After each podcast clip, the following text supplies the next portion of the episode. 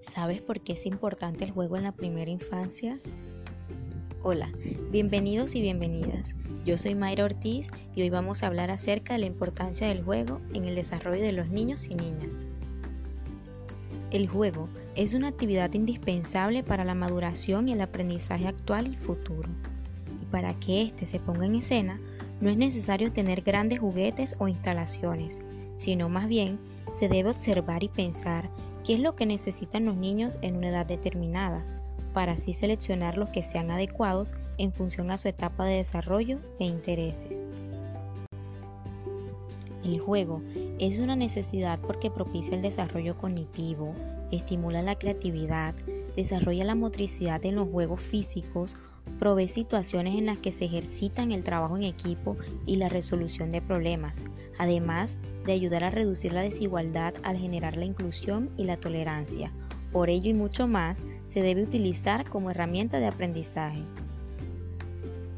El juego es una parte esencial y crítica del desarrollo de todos los niños. Este comienza en la infancia e idealmente continúa a lo largo de su vida. El juego es la manera en que los niños aprenden a socializar, a pensar, a resolver problemas, a madurar y lo más importante, a divertirse.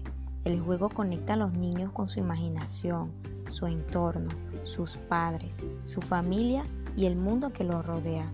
La participación de los padres en el mundo del juego del niño no solo es beneficiosa para el niño, sino que es extremadamente beneficiosa para el padre.